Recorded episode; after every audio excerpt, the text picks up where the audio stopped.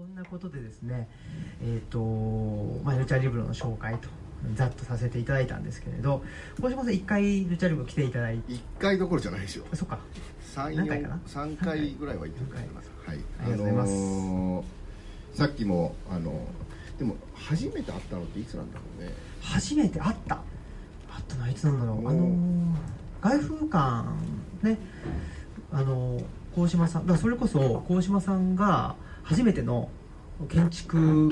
家1年生の、はい。ね、初仕事ですか、はは。い初仕事。初仕事として、えー内田達先生のお自宅兼、はい。えー道場というのを鴻島さんが作ったわけですね、はい。その前ですね多分作る作るんだというところだったと思いますよ。外風館できてなかったんじゃないでえすか？本当に？できてた？ちょっと覚えてないですでも、えっと、覚えているのは、はいえっと初めて新平に会った時に、はい。なんかあの初めてな気がしないっていうあの懐かしい感じがしたっていうか、うまく言えないんですけどあれ何歳だっけ？ん？何歳だっけ新今ですか？今三今年36個かな、平36年だから 4, 四つあ弟と同い年か弟弟とは思わないんだけれども、うん。なんか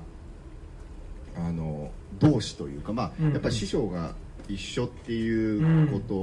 とは、あの初対面でも初対面じゃないというか、うん。でそれがなんでそうなんだろうって思うのはあの師匠の存在っていうのはあの、まあ、僕の場合は内田先生と、えー出会うのは2011年の外風館完成の2年前なので2009年なんですよ、うん。でも先生の本で出会ってるので僕は2002年かな？そのためらいの倫理学をよ読んだ時が僕にとっての内田先生との出会いなので、はい。その僕の中での内田達像っていうのはずいぶん前から、うん。学生時代から持っていて、うん。31歳の時に本人に会いでその後合気道あそうかあの俺もじゃあ外風館見せればよかったのか、まあ、外風館って何っていう話ですよね、僕もうなんかもう知ってると思う思っちゃったから。あまあでも、まあ、今日は建築の話というよりかはあのあれなんですけれども、まあ、外風館を作って、うん。えー話が飛んじゃうなあの内田先生に生身の内田先生に出会ってで僕はその外風館を設計したんですねでえっ、と完成したら設計者っていうのは常に、え他者への想像力っていう、えークライアントがいて建築が成立しますのでその人に同化するというか自分が内田先生だったらこういう部屋に住みたいこういうっていうことを要望から聞き出してさらに、えーだ一番の武器は想像力なんですよ、うん。でそれが、まあ、設計期間工事期間、えーある。でも僕と内田先生の関係はその生身の関係よりも前から一方的に僕は、え出会う前から内田先生って言ってしまうような、まあ、文章言葉を介して僕は、うん。えーリスペクトしていたと。だから新平といつ会ったのか実はファーストコンタクトはもう忘れちゃったんだけれども、覚えているのは会った時からあななんだこの人っていうかなんかもう懐かしいっていう、うん。でそれはやっぱり死が一緒であるっていうことと死が一緒であるっていうのはこれが言いたかったんだけれどもえ内田先生が何かを学んでいる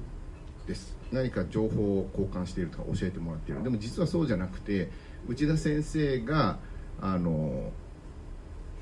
ガンディじゃないあの一緒に歩いてると。でうん。先生が見てる方を一緒に見てるので、うんうん。あのお互い建築家と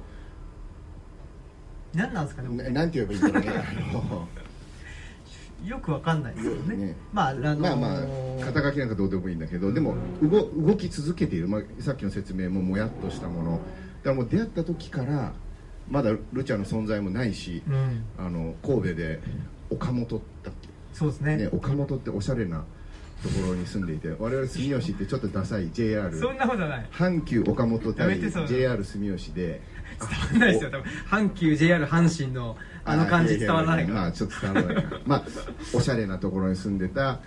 ね素敵な奥さんと。アコヤンとはもう結婚してたもんね。僕はまだ結婚してなかったよね多分出会った時はね。してないっすよ。うんしてないしてない。で僕の妻はアコヤンあの新平の妻と同級生で。そうですね。であの多分相談してたんじゃないかなその俺と付き合うみたいな話を。いやどうなんでしょう。いやアコヤン黒ヤン長ヤンでねそうそうそうそう。3人で。まあ何の話してんだまあそれ要は何が言いたいかって死が、うん。あのいることは基本的に弟子が勝手にこの人が死であるっていうことが大事だってことを内田先生は教えてくれた。つまり、えー小林秀夫でもうん夏目漱石でも、俺は俺俺の心の死は小林秀夫だっていう、うん弟子が決めてしまえば、うんうん。死はいやお前は俺の弟子じゃないってことは言えないっていう、うんうん。でそれを内田先生を通して体験してるのは先生自身が先生の師であるレヴィナスであったり合気道の多田先生に誠実に向き合ってる姿を見て我々も動いてるので、うん。出会った時から一緒にね黒ジャコっていう読書会しようよと。もう内田先生がいろんな人と対談してどんどんこう知性をうん。こうね。でそ俺たちもただそれを聞きに行くんじゃなくて、うん。読書会やろうぜって言ってそうですね。あれあそこからねそうそうそうまあ常に何か、うん。だからその山学院もいきなり学校を始めるとか東吉野に行くとかだからやっぱり市の見てる先を、えーお互いが見てるのでルートは絶対違うんですよね。その職業も仕事もうん。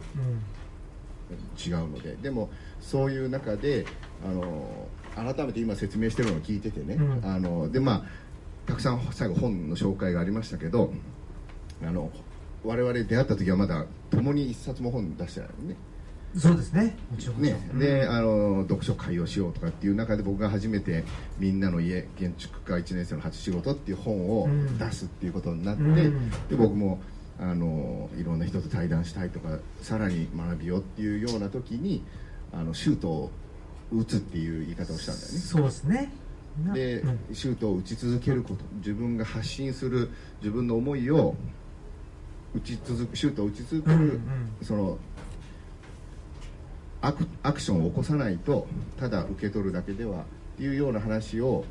してたことを思い出しながらずっとそれをしているよねっていううことを、ん。まあ、僕なりにね、ううん。ん。あそのシュートを打つっていうのがねやっぱり特に僕、まあ、鴻島さんとの出会いっていうのは確かにいつ何時あの出会ったのかっていうのは思い出せないんですけどやっぱり僕にとっては結構ですね衝撃的というか衝撃うん、あのなんていうんですかねやっぱ内田先生という人は非常にあの僕にとっても偉大でで周りの人にとっても偉大だと思うんですよね。でその中でどうしてもやっぱり偉大だから内田先生を見てしまうんですけど鴻島さんと出会った時にあこの人は内田先生はもちろん見てるんだけどもその向こうを見てるなっていうところは思ったんですよね。でそれをもでその向こう側を見た時にじゃあ自分だったらどういうふうな表現ができるのかっていうことでシュートを打つというところになったんだと思うんですね。で内田先生っていうのはまあ哲学をしていたりえ合気道をしていたりすると。で小島さんはまあ建築家であると。じゃあ僕はですね何なんだろうってさっきもね ちょっとお話になりましたけど肩書きってよくわからないんだけどもよくわかんないなでもよくわかんないことばっかり興味があるなっていうんでじゃあそれ自分なりによくわかんないなりにもうなんていうんですかねあの形になるかなんないかわかんないけども出し続けようっていうふうに思ったんですよね。だからまあこれねサッカーがあのなんですかね。知ってる人しかわかんないかもしれないけど鴻島さんはそのバティストゥータなんですよね。僕の中でね。わかりますなんかすごいシュート力なんですテよントリアね。テントリアで。ねで本だって何冊目ですか？今度。7冊。7冊でしょ？でまあ僕らはあ本を出したかったというよりはまああの移住したり、まあ、行動とあとはオムラジっていうラジオでなんかわかんないけどもあの喋り続けてるっていうのを、まあ、あの関書房の高松さんがうまくなんかパッケージングしてくれたっていうのがここなので僕らが何ですかねわかんないですよ自分たちでもね。で分かんないんだけども分かんないからじゃあ何も表現しちゃいけないかというとそうじゃなくって、分かんないなりになんかあのポロポロとでもいいからどんどんねあの発信していこうよっていうのが、まあ、シュートを打つということだったのかなと思っててそれはね多分あの聖地巡礼っていう内田先生と釈先生をね、旅えーに旅に出たんそうそう旅に出た時に一緒にね僕と鴻島さんと行っててその時僕ね今ちょっと申し訳ないことしたなと思ってるのがあのさっき言ってたね奥さんの、まあ、長屋、うんと多分付き合ってたんですよ当時ね、うん、なんだけど鴻島さんと長屋いてその真ん中に座っちゃったんですよ僕ね。申し訳なかったなと今考えたらね。あのこの場を借りて、はい、はい、あの謝罪いたしますけど。さてそろそろあの 枕はそれくらいにして今日の本は住まうっていう話、はい、本と住まうっていう。で僕実はあのちょうど今引っ越してるんですよ。あそうなんですか？今住吉のマンションで、はい、あの外風館の徒歩圏内に。であのさっき話途中になりましたけれども外風館が完成してからあの合気道っていうものを他者への想像力ではなくて2年間かけて手塩にかけた空間が完成してそこで初めてのお稽古を見た時にもう単純にやりたいってなって、うん、あの弟子入りしたんです。なので僕は外風館が完成した2011年12月から合気道をもうその場で弟子入りして合気道を始めてで内田先生の書生をしている一番弟子と結婚し、えー、今妻は合気道師範として、うん、外風館でも高砂でも自分の道場を持って教えてるんですけれどもその条件というか、まあ、だから外風館の徒歩圏内に住んでたんですけど事務所を芦屋に構えていてでその 2, 2階建ての一部屋を借りてたのが1階の事務所があの芦屋の議員さんだったんですけど引退されて空いたのでちょっと事務所を拡大するって下で広くして、うん、で上に住むということを今月で今もあの引っ越しの最中。でまあそもそもあの6年間結婚してずっと神戸と目黒を行き来しながら2拠点だったのが、まあ、事務所で2.5拠点とか3拠点だったのを、まあ、完全に住みながら働くんですけれども。まあ、移動させるものって本しかないんですよ。あの本当に。で今ねまさにルチャができていくのは、空っぽの家から本棚を作ったっていう、うん、そうですそうです。で僕も全く実は引っ越しするのは億劫だけれども、ね、一旦自分の何千冊あるか知らないけど本を全部空っぽにあ本棚を1回空っぽにして、うん、芦屋のその1階のスペースに2月1日引っ越してこう入れていくのが楽しみなんですよ。というのは、えー、その本と住まうっていう時に、まあ、今日のテーマですけれども、まあ、シュートを打つとか、うん、えー、何かを表現するとかっていう中で本って何なんだろうかって思った時に、えーと、僕はあのー、正直に言ってしまうと高校生まで一冊も本を読まなかった男3兄弟のスポーツバカだったので、うん、野球とバスケスキーでアメリカとカナダで過ごしたので本を本当に一冊も読まなくてなのですごく高校生になって周りがみんな読むスピードとかその劣等感みたいなものが高1の時からあってそこから本を読むようになって、ずっとその読みたい遅れてる自分の周回遅れ感っていうのは今でも常にあるんだけれども本のだから魅力に取りつかれてるのは本が何であるかが常にわからないから、えー、だから商品ではないっていう、うん、あの何と比べたら、まあ、コカ・コーラを500円で買います。そしたら500円の価値のコカ・コーラという飲み物を手に入れてそれを美味しく飲み干す。それが500円の価値であるっていうふうに。でそれが300円で手に入ったら200円得したとか量が数値化できたり。でも本っていうものがもちろん経済的に商品として1500円1800円2000円って何千円でもいいんだけれどもその何か交換している行為は全然関係ない、うん、1500円の本が1200円の本よりも300円分得だとかっていう感覚は全然ない、うん、でなんでじゃあ本がだ本はよくわからない存在である。で日本語が書かれていたり、まあ、写真集だったら写真がある。それを享受するっていうことがコーラだったら飲み干せるのに本は享受し続けられる、うん、し続けられるのかな、おこの本をこうずっと自分のものにできる。それ所有するっていうものじゃなくて。でさらにまあだから本を読むようになって20まあでもそれでも25年間は本を読んでるのか、25年間四半世紀経ってもう読まなきゃならないっていう思いをずっと持ってるのは自分をやっぱり変えてくれるものだからですよね、あの別に自分を変えたいというよりかは知らない自分を教えてくれる他者である、まあうん。他者ってそういう存在だから、うん。家族が一番近い他者だし自分じゃない自分という人間が何なのかがわからない。それを少しでも知るためには他者と接することしかない。でも人がたくさんいる時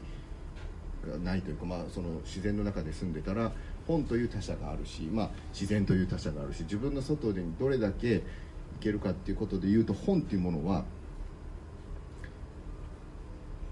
自分のこともわからないけれども本と接してる自分もわからないっていうので、交換が成立しないというか、で得した気分今いい本に出会うと圧倒的な得をした気分というか、ん。喜び幸福を与えてくれる。でその幸福は何なんだろうかと思ったらそれはやっぱり自分の知らない自分に出会わせてくれたっていうことが本の一番の魅力でありさらに言うと本は読まなくてもその幸福を与えてくれるってことを思うようになりましたよね。うん。なので空間をあの作る仕事をしている中で自分が今これから引っ越してうん。ワクワクしてるっていうのは、改めて自分の感覚がどういうふうに並べるかとかどこに何を置くかっていう本の配置でまた新しい自分本と出会い直せる読んだものを再読するっていうのもそうだし、パラパラ見るのでもそうだしで僕はまあ常にいかなる本も自分はあの鉛筆を持ちながらじゃないと読書ができない、うーん。新平はあの付箋を貼る男で不戦魔なんでこうやって付箋を貼るんですよね。で僕はあのそれこそ高校生の時は本本初めて本を読んでたのでしかもまあ村上春樹の小説だったので、まあ、線は引いてなかったし、うん。引こうと思わなかったけど思想とか自分が気になることがあると線を引くようにする。そうするともう自分が線を引いたところを読めばまずはすぐにそこに戻れるみたいな、うん。でそういう感覚も含めて読まない本っていうのはだからこれから読む。あるいは読めなかったっていう挫折も含めてあ今は俺はこの本に呼ばれてないと思えるようになった。でもうん。初めての、ね、高校生大学生の時に難しい本読んでヘーゲルで挫折したハンナ・アーレント難しいなみたいな。でもそれを大人になってみてとか何か読めるようになったり今まで読めてたと思ってても違う読み方がするっていう、だからそれがまさにだから享受できないとこの本にある全ては。で著者がその本にあるものを全部持ってるかというともちろんそうそれも違う。うん。でも手手を離れたものっていう。でそれが双方向読者と出会わないと本の魅力はでそれが無数にある。うん。だからやっぱり手紙だと思うっていうかだから手紙を書いた人と受け取る人は、万華鏡のように、うん。その手紙を出した人の一方通行では本は語れないと思うっていうことを思うようになる。うん。あのそうですね。な何から言おうかなと思うんですけどね。そのまずそうですね。本を書くっていう体験をしてみると分かると思うんですけどたそのビジネス文書とかとやっぱ違っていてあのなんていうんですかねこういうこと書こうと思ってそれがそのまま反映されるっていうわけじゃないんですよ全くない。ね。そこはものすごくあの自分でギャップあこんなことだったんだ、まあ、こういうあのトークもそうですけどあのこういうことこういうこと喋ろうとか思って、まあ、入ったとしてもやっぱりね、うん。全然違うことが口からうん。あの出てくるっていうところですね。で本も全くそうでなんで自分はこんなこと書いたんだろうなってね面白いなっていうふうに 思うっていうのがやっぱ自分の本の特徴かなというふうには思いますしあとはまあ僕はその僕と本との出会いっていうのは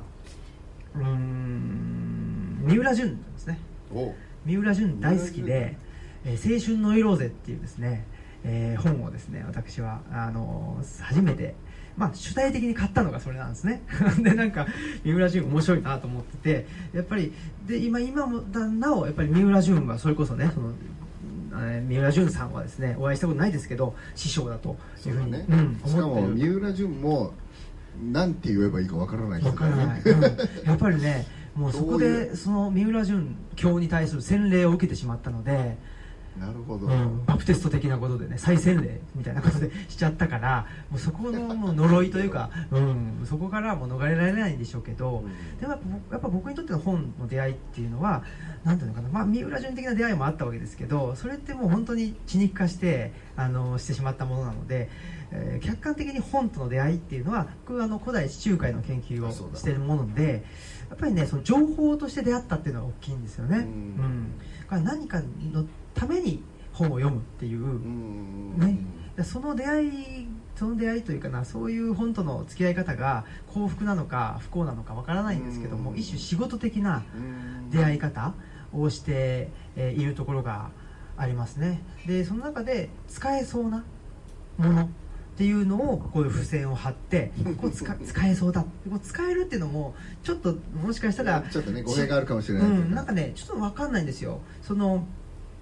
なんて言ったらこれは本当に多分ブリコラージュ的なことだと思うんですよ、うん。ブリコラージュってあのーまあいわゆる現ねその未開の民がこれ何かに使えそうだなと思ってきあの木の枝を拾っておく。でそれを持って歩く。その時は何に使ったのか分かんないんだけどもそれが何か必要だっていう時にさっとなぜか手が伸びてあここにあったわっつって使う。そういう使うなんですよね、うん。僕にとって、あの本を使うのね、うん。だからあのい意思意思こういうふうに使おうっていう意思があって本に付箋を貼ってるわけじゃなくてすごく身体的。うん。でその使う有用性が事後的に分かるっていうんですかね、何かが使いどころが起きてから分かる。あこの時のために僕は付箋を貼ってたんだっていうことが分かると、だからちょっと未来を先取りしている。分かんないけど。で僕はあのー今だ今ちょうどその初めて書いた「みんなの家」っていう本の、うん。えー文庫化のために原稿を書いてるんですけど、えっと、まさに使えそうな読書はしないんですよ。うん。書いてる時は。うん。あまりにダイレクト。だから内田先生の本とかは今全然読まない。ほ今読んでしまうとあの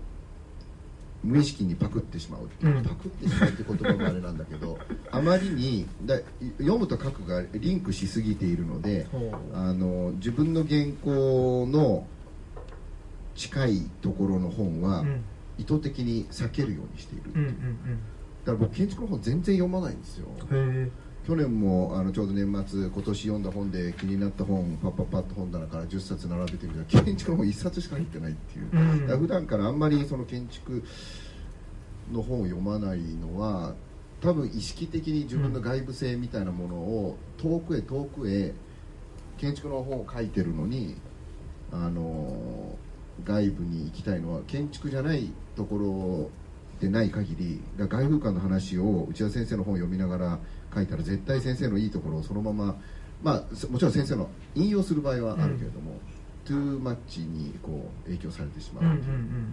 で僕もだから全く一緒でだから付箋付箋を貼ってるのと僕はだから付箋は本に優しいなと思って、うん。僕はなんかちょっと悪い気がしてるんですよ。ほ本に書くっていう。今でも。後戻りできない感じ？一応鉛筆で消せるように消したことないけど、うん。あのペンでは絶対に線は引かない。だから鉛筆か色鉛筆で線を引くんだけれども、あの僕はだからもっとピンポイントでね。この文章にっていう、うんでもそれはやっぱ同じ感覚っていうか使使えるっていうか、うん。でも例えばなんかあのアフォーダンスのことが気になって勉強する時の線を引くのはもちろんあれだけれども基本的にはだから事後的に、うん。だから枝を見てもあこれ野球のバットに使えそうだなとかあ物干し竿にいいだろうなと思って拾うんじゃないんだよね、うん。やっぱりあなんか良さそうでも後でこのあの机を支えるのにこれもう一発入れたらいいよねっていうふうに、拾った時は机の足になるとは棒は思われていないっていそう。う感覚、うん。だからムカつくやつを叩く棒かもしれない、分かんないんですよね。でその何に使うかはやっぱりっていうのはで僕は絵も描くので、うん。絵も全く一緒。文文章よりももっと一緒っていうのは、えっと、絵絵はよくあのでも絵絵も見せなきゃ分かんないから、パソコン。僕がなんか調べたらいいの？ああネットにある。ネットに伝わってじゃあ僕ツイッター行ってくれれば。あのね。僕のデスクトップ汚いんだよな。見せたくないっていうね。えっと絵を描い繋がってたよ。え絵を描いてる時繋がってますね。もあ繋がってるか。w i f i つながってたらえっ、とあメールがあメール来てますね。ZOZO タウンから。大丈夫？ZOZO タウンやめたのにな。絵を描いてる時もよく、えっと、鴻島さんの頭の中にはこういう風景が見えてるんですかとか言われるんだけど見えてないんです。あのまさにその枝がどう使われるかわからないのと同様。妻が出てきたよ。え？鴻島祐介 T って言った。らツイッターじゃなくてつ妻が出てきた。ツイッターね。うんはいはい出てきました、はい昨日の夜最新作をああそこのが、まあ、画像いってもいい。画像その右の2枚目かな？これ？それ。はい。わかるかな？こういう架空の街の絵を描いてるんですね。でこれもえっ、と1日少しずつ描くんですけど、えっとイメージは全くないんです本当に。だからもうテンション高くこうかか描いてるとうわめっちゃいいじゃんめっちゃいいじゃんってもう一人の自分がうん。どんどんいけいけってなるし、なんか乗ってない時はもうちょこっと描いて次何描こうか思い浮かばないみたいな。だからこれは本当にそのブリコラージュっていうか、うん。自分の見たことのある風景だったり、まあ、自分の好きな造形だったり、うん。いろんなものがその時ただこぼれ出すみたいな、うん。でもそれは意図的にこぼせるもんではない、うんうんうん。あので多分それって、うん。まあ、分かんないけどうんと僕の場合、まあ、インターネットラジオをやってて、うん。その時になんかわーとかっつって、もう考えずに喋ってるっていうのが、なんか一種のデトックスじゃないけど、うん。まあ、あのセルフカウンセリングって呼んでるんですけど、うん。なんか自分の精神状態を保つのでもセルにフって言っても対話者がいるじゃんラジオの場合は。まあそうですね。あとはた一人で喋ってたとしても一人で喋るいや喋って そこがね、うん。僕まあ一人っつったらあれだけどやっぱり深夜ラジオが好きなんで伊集院光っていう人が好きなんですよ。僕三浦淳伊集院光カール・スモーキー氏この3人に影響を受けてね。すごいさ4人目が内田達郎っていうことで、なんですけどやっぱりねなんつったらいいんですかね。そのであと僕プロレスも好きなんですけどね、はい。あの無観客試合ってイメージなんですよね。観客はいないんだけどもいるっていうね存在しないものがいるっていう、うんこの視線ってこれものすごく大事な気がしててでこれがないとなんていうのかな一種の公共空間って出来上がらないと思うんですよ、うんうんだからあの、まあ、ちょっと話しておみますけどうちのルチャリブロをやってて、えーるっていうのはなんていうのかな図書館として自宅を開いてるわけですけどみんなに来て来てっていう、まあ、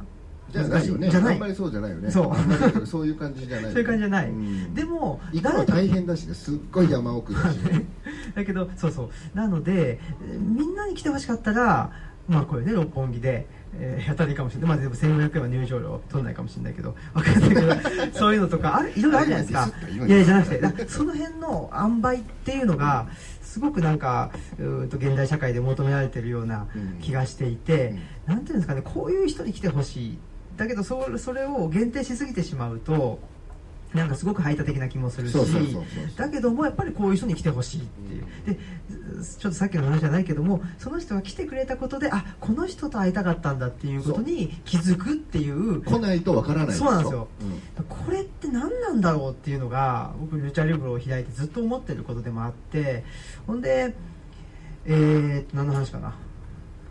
あそんでね まあ、本とは何かっていう話にもなるんですけどこの、まあ、レイ・ブラッドベリーの「歌詞4 451度」っていうね、まあ SF の本がありましてでこれ、まあ、あのこの世界だと、えっと本をね噴書はい。してしまった本の危険性っていうのがあのあるあの、まあ、あディストピアですよね。で本を燃やしちゃう人が主人公なんですけど、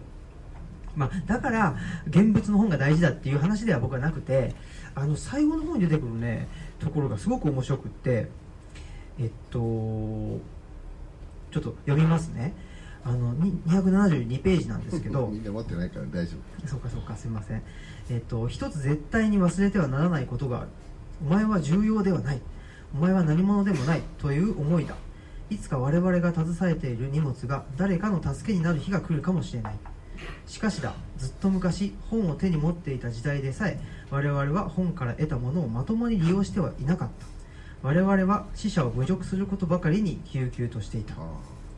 我々より先にこの世を去った哀れな人たちの墓に唾を吐きかけるようなことばかりしていた。っていうふうにまあ書いていて。でこれってだからなんていうのかな。まあ、この時代は噴書されてしまってる、うん本が手に持てない時代なんですけど、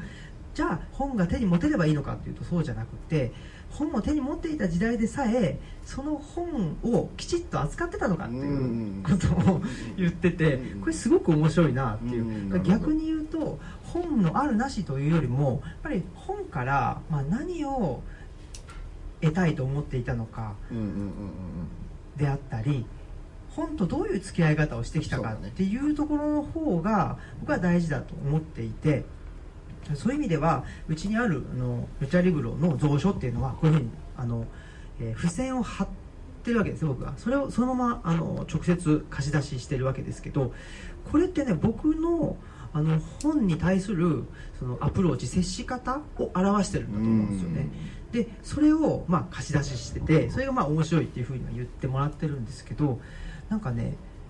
なんだろうな。やっぱり人それぞれ本に対する接し方って違っていていいと思うんですよね、で僕はまあこういう付箋を貼って読むし、えー、書き込まないし、えっと、あんまり書き込んでここからこういうふうなあインスピレーションを得たっていうふうにしすぎてしまうと僕は、ね、断定しないもんね。ページしか断定しないもんページとあと、まあ、エリア？エリアかな？この文章っていうところにあの付箋貼ってるんですけど。で小島さんだったらねあの鉛筆でっていうこともあるし、そういう意味で、まあ、うちはルチャリブロで自自宅を開いて本を貸し出しはしてるわけですけどなんかまあここであったらあの分吉だったら、まあ、さっき言ったように1500円で入場料入って本が選べて、えー、っとずっと入れるとかなんかその本に対するアプローチとか接し方が人それぞれあっていいよっていう、なんか昔みたいに本ってちょっとなんていうのかなインテリじゃないけど教養がある人が読むものであって、なんか、えーと、静かに読まないといけないんだとかねいうことじゃなくってまああの近代より以前っていうのは日本でもね音読が普通だったりとか。してたわけなのでもっと多様なあの本との接し方があってもいいし、えーと、というふうに思っているっていうのは自宅をあの図書館として開いて思うことだし、えー、文吉に来て、えー、あこういうようなあのなんていうの本とのインターフェースっていうインターフェースっていうかなその本との出会う空間があってもいいしどんどんそういう、ね、うん、あの出会いの空間っていうのも広がればやっぱり入り口が変われば本と自分との向き合い方っていうのも変わってくるだろうしっていうふうになんか分岐来てこのあのカシオ151度。なんか必要か必要じゃないかね。分かんないけどこれ持ってきたんですけど、うん、そういうのも、ね、今のはこの話は今僕全く知らなかったし今初めて聞いたし、はい、あの歌詞はあの知ってたけど、はい、そのところは残ってないし、うんうん、でもそれを受けて僕も一冊だけ今日何の話しようかなと思ってこのショーペンハウエルの読書についてって、はい、まあ、これがだから僕にとって、まあ、学生時代だったと思うんだけれども、うん、読んでえっとさっきの一番最初に言ってたかなその成長成長っていうのは、僕にとってはあの読書体験が高一の村上春樹から始まってるので、あの常に遅れてるんだってもっともっと読まなきゃっていうふうにずっと思ってた時に大学3年生ぐらいかなあのこの本を手に取って、でちょっと見つからなかったんでまた買い直したんだけど、もう冒頭でもういきなり答えが書いてあったっていうか、まあ、僕に向けられてると思ったので改めて。でこれがまさに今のアンサーになるんじゃないかなと思って。読み上げました、えー、数量がいたいかに豊かでも整理がついていなければ蔵書の効用はおぼつかなく数量は乏しくても整理の完璧な蔵書であれば優れた効果を収める。が知識の場合も事情は全く同様である。いかに多様にかき集めても自分で考え抜いた知識でなければその価値は疑問で量で断然見劣りしても幾度も考え抜いた知識であればその価値ははるかに高い。我々が徹底的に考えることができるのは自分で知っていることだけである。うん。僕はこの文章に出会うまではやべえ俺全然本読んでねえ。で賢い人たちはあの子供の時からうん。ファーブル、昆虫記とか、いろんな電気とかみんな読んで賢いんだなっていう、で俺はそれを全部すっぽり抜けて、うん。高校生からやっと本に出会ったっていう、うん。でもっともっと読まなきゃもっともっとって常にだ図書館とか行ってもあこんな本を人生かけて読めるのかとかって常に数量のことを気にしてた、ははでもうん。数量関係ないんだよと。うん。数量は乏しくても整理の完璧な蔵書って綺麗に自分ので結局じゃあ何が言いたいかって本との付き合い方なんだなと、本って何してくれてるんだろう、うんうん。さっき新平は、えー自分の勉強というか、うん。使えるっていう、まあ、研究という、うん。僕はまあ建築を勉強してたので、えー言葉っていうのは建築じゃないんですよ。うん。建築には建築の言語がある。うん。でもその言語は身体が認知する言語なのでそれをやっぱり言葉にしてあげないと、うん。温かい空間っていうのを身体が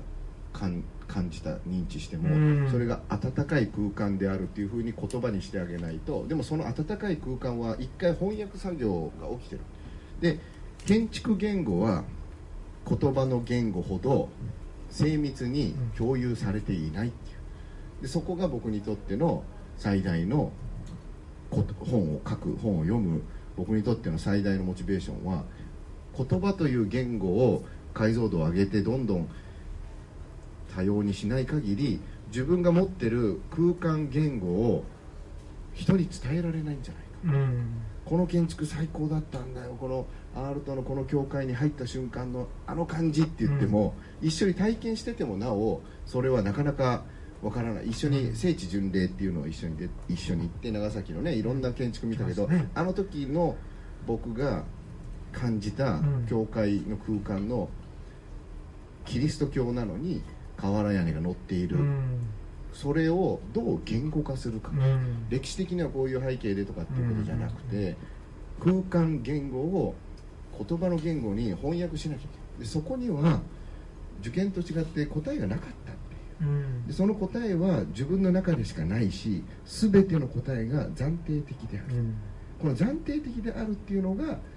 学び続けられる一番のポイントだってことにこの文章を読んだ時に、うん。あ量じゃないんじゃん、うん俺この本棚全部読んだんだぜみたいなことをうん。目指してたんですよやっぱ学生の時は、うん。でも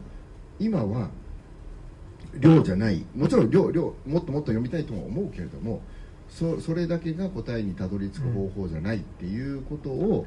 この読書についてっていう本を読んだ時に思ったのは、うん。もしかしたら今の話を聞いてて、うん。その墓に唾を吐くような行為っていうのは、うん。本に対してうん。我々がどう,、そうですね。どどう何を本に求めているか、うん。でもちろんこれは言語本本の共通はねラングエッジが違ったとしても言語で書かれている、うん。言語っていうのはすごくストラクチャーがあって、うん。でもそれ以外に身体言語空間言語ね言葉にならない言葉がいろんなところにある。それを行き来することの手助けをしてくれる、うん。だからここにはそのアーカイブがあるっていう。うんでそのアーカイブにアクセスさせてもらっている、でそれに対して敬意のない唾を吐くような行為をするのは絶対ダメだよっていう、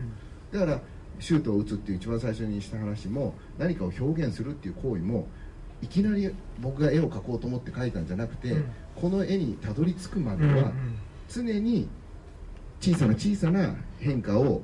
子供の時に見たピカソのあの絵とか、アーキグラムっていう建築家たちの絵を見た、うん。いろんなものが40年の人生の何かがここにうん。勝手に出ちゃう。そのさっきのブリコラージュで,、うん。でこれコントアンコントローラブな自分との対話っていうのを楽しめるから、うん。ずっと描き続けられるとうん。終わらないんですよ僕の絵は。で言葉もそうで自分の本を読み直して面白いなと思えるのはその8年前書いた自分の文章がまざまざとありありと立ち上がることで、自分の変化を認識するし、うん。変化しない部分も認識できるだからまさに自己のアーカイブで、まあ、日記ですよ。ねうん。でそれがうん。一番本の魅力っていうか、うんアーカイブとしてある。でそれはだから読まなくたってそこにアーカイブがあるんだっていう。だからこれをまだ、まあ、僕も全部読んじゃったけどこれをまだよ読んでなかったとしたらあここに新平のルチャリブロの2年 ,2 年間ぐらいかな最初の。うん。まあ3年。3年間の一つの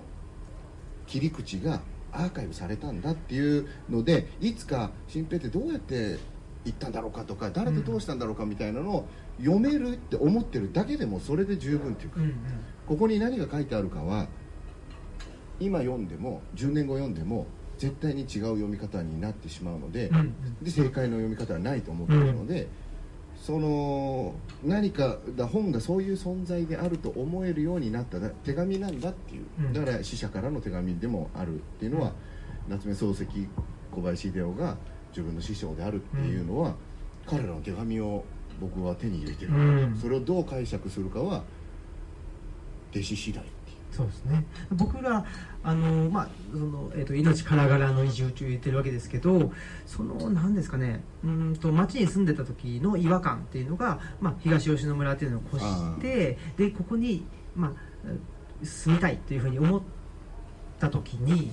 すごくなんかあこれが自然だなというふうに思ったっていうのは、あのこの写真にはさっき出てこなかったんですけどルチャリブロの目の前ってあのー土佐脱藩第1号の吉村虎太郎さんっていう人が天中組っていう、あのー反幕の反幕倒幕の、あのグループを立ち上げてそこでお亡くなりになった場所なんですねお墓があるわけではない。一旦そこに埋葬されたんですけど今はちょっとそこで移されてっていうんで、まあ、一種のモニュメントでそこに、あの物質としては何もないんですけどそこでお亡くなりになって、まあ、天中組終焉の地と呼ばれる地なんですけどそこの隣に住めるっていうふうに思った時にすごくあなんかほっとしたんですよね。でそれがねやっぱりあの都市っていうのがすごくなんていうのかな、えー個別化していて、個別化っていうのはどういうことかというと、うん、例えば昔は一つのテレビでチャンネル権争いなんかをしつつ、ねあのそこに勝った負けたとかがまああったりしたわけですけどそういうのが嫌だから一人一台になってたわけじゃないですか、どんどんと。で消費っていう、まあ、あのカルチャーをもとにして、えー同時代を生きてる人であっても一人こうなっていくしなんかそれがそのなんていうんですかねえっ、とまあ、親がこう言ってたんだけどもうーそういう、うん、旧来の慣習みたいなものって面倒くさいからっていうんでしかも時代も変わってるしということでそこもその横の関係も切るしえ縦の関係も切る。で経済的に自立できる人が人間であるっていう、うん。まあ、セルフメイドマンというふうに排他的だよね。排他的。それ以外はアウトアウトというか。ト。でもそれこそがあの現代社会の中で自立した人間であるというふうに規定されていてであなたはどれだけ生産性あるの？うん。どれだけ所得が稼げるの？っていうふうに問われてるような気がしててそれすごく生きづらいなと思う。思った時にやっぱり吉村虎太郎さんっていう人がお亡くなりになった場所に住住めるって感じた時にすごくなんかねあの深い息が吸えるようになった、あのえーっと吉村虎太郎さんって1863年かな？100年以上前150年ぐらい前にお亡くなりになった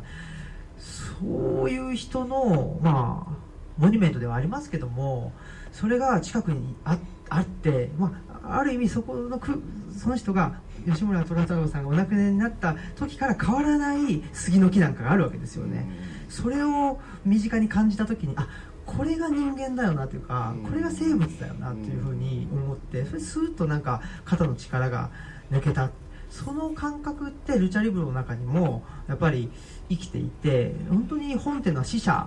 の言葉だと思っててその人が本当に死んでるか死んでないかじゃなくて多分自分もこれ僕彼岸図書館もねうん。読んで面白いなと思ったりでさっきあの編集のあの高松さんも面白かったって言って 何度も何度も読んでるはずなの自に分で作ったの。そうそうそう。だけどやっぱり、うんまあ、あの過去の自分って一種の死者ですよね。もう細胞も変わってるし。そううん、しそのいなんていうんですかね意識こういう本を書こうと思って意識して書いてるわけじゃないからやっぱり身体で書いてるっていうところだと思うんですよ。一種の無意識がそこの本の中にはあの反映されていて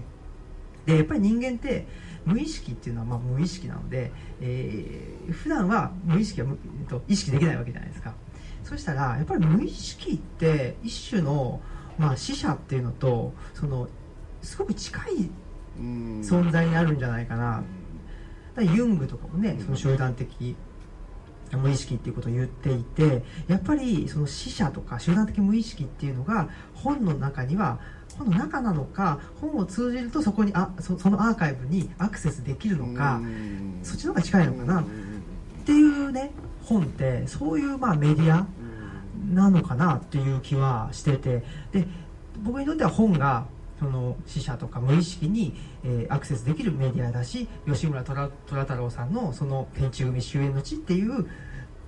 地ですね。とか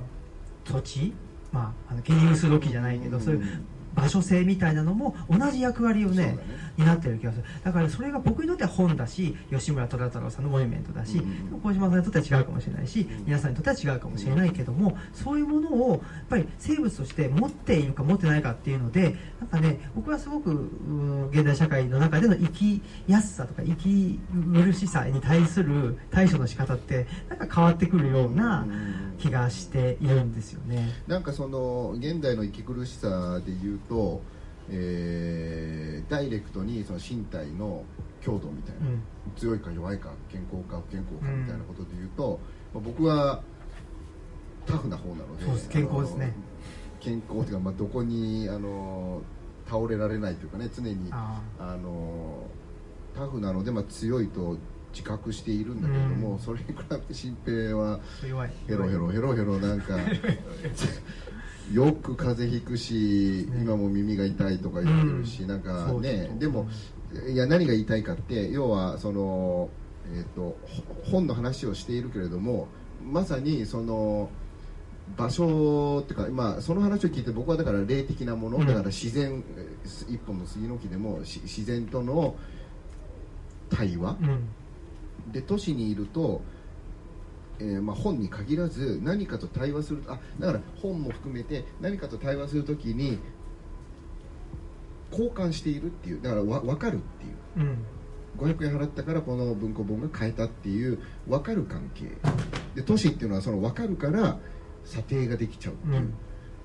年収体重身長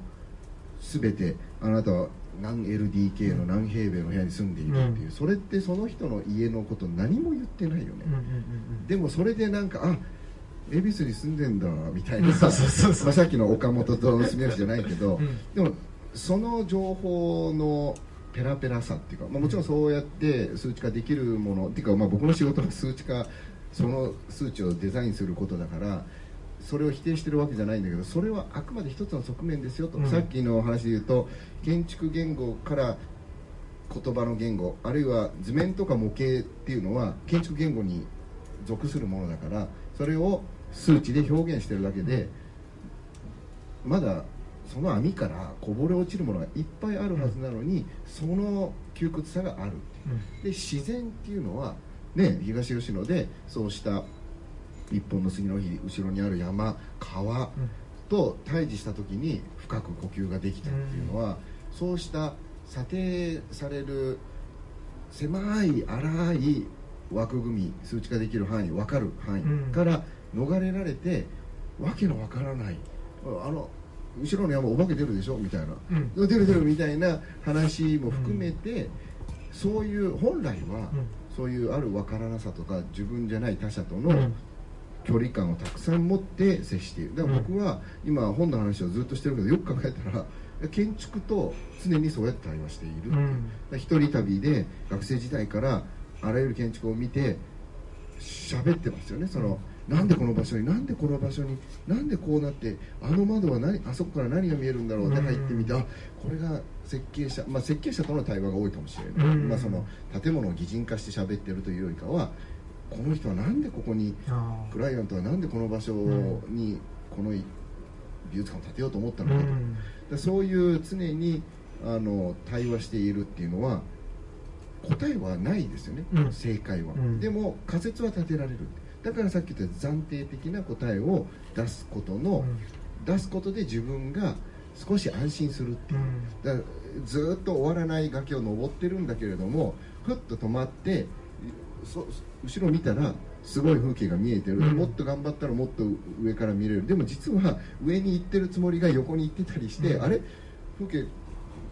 思った風景じゃない。じゃあ俺あっち行こうっていうふうにずーっとなんか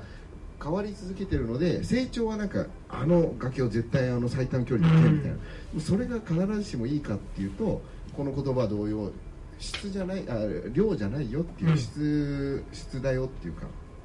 身体化させるっていう。でそれは僕にとって自分のわからないわからないって気持ち悪いですよ、うん。それはテストで100点取りたいからね、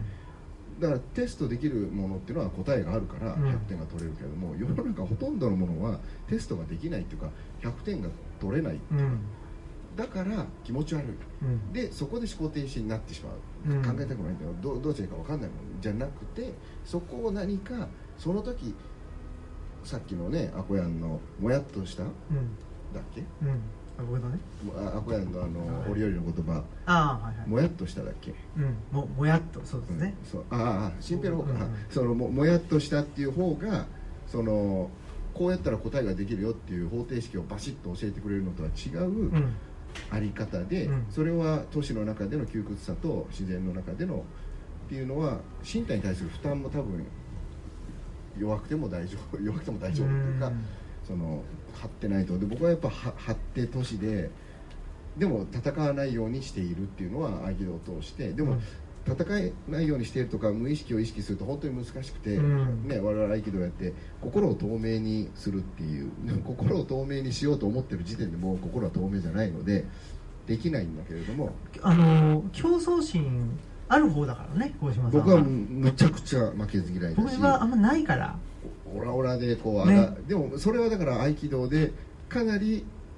解毒解毒？解毒っていうのかな？あの昔の方があの人に対して嫉妬していたしああの競争心があったけど、うん。そそのだから査定のゲームはそんなに重要じゃないというかこのルールって何なの？みたいなうん。風に合気道を通してもっと大事なものは対外じゃなくて対内側のうん。自分が変わり続けることっていう風になった時に、うん。比べても何も起きないっていうか批判してもねっていう時にそういう競争心がそうですね。だからまあそのなんですかね。競争心がねっていう僕はあんま競争心っていうのがないというか,、まあ、なんか分かんないですけどそのそうね。あんま競争心ないよね。ないないっていうかねなんかあのあそんなに競争してまでやりたいんだったらどうぞって思っちゃうんですよ。でも自分そうそう。やっぱりなであんまり自分がやりたいことって既存のカテゴリーの中にないんですよね。だから三浦淳とねそのそうそうそう想定してる市が死がね。そういう基準から外れてるから。うん、だからどっちかというとそのなん誰にもやってないところ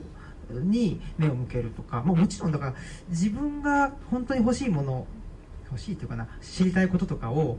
教えてくれる人がいたら、うん。その本もちろんい読むわけですけどバシッとくることってないわけですよ、うん。そしたら自分で喋った方がいいし、うん。自分で本書いた方がいいじゃんと思っうんちゃうのでいどんだけ技術があのつ拙かろうが、そういうことをした方がまだ自分の中の一種の正解みたいなうん。ところには近いっていうこそのとは、都度出会えるっていうか。そう。だし、うん、そうですね。少しずつ少しずつですけどとは思ってるんですけどね。だから多分ね、えっと、競争原理っていうのが、まあ、都市の中の原理だとすると農村の原理っていうのはよくわからないんですよ、うん。生きるっていうこと自体が農村の原理な農村とか山村とかうん。原理であってだから自然に目的はないじゃないですか。うん。そうね目的はないよね。うん、目的がない。で人間も生きてることに関して目的があるのかないのかって言ったら、うん。なんかね目的っぽいこと言いますけどねないわけであってそういう意味ではやっぱそっちの方が僕はどなるほど。あのき気楽に入れたっていうところがあってで今日のね、まあ、テーマの「本と住まう」って住まう住むっていうところですけど僕住むっていうのは生活するっていうことであって生活に目的ってあるのかなと思ったらうん。もうないと思うんですよ、ね。生活に。ね。だからなんかね本と生活するっていうのってなんか僕はまあ何か使えるかもしれないと思って本は読んでしまうわけだけどでもそれは何か使えると思って本を読むというアクションをするわけですけどそうじゃなくて何ていうのかな。なんか例えばですけど台所に行く時寝室から台所に行く時に絶対書家を通るんですよ、うん。それだけでもなんかねなんか違うんですよね。ううん。ん、ななんて言ったらいいかわかんない。ここはちょっと僕は言語化したいんですけど、うん。そのね、まあ、ここは多分ねなんか無意識を刺激されるっていうか、うん。その時にねなんかパッと、まあ、と目に入るとか、うん。あっとか思ったりして、うん。手が伸びるっていうね。うん。いうのってやっぱりも無目的である。うん。じゃないとそその微細なシグナルに気づかないのかな。うん。なんかねそんな感じはしますよね。なるほど。うん、で無目的であるっていうことはやっぱ生活するっていうこととすごく僕は近いような気がしてて本と生活するっていうのはまあ本と住まうっていう今日のテーマの中で思い浮かんだ生活するっていうことででまあちょっとあれですけどね。とあのと取ってつけたような感じですけど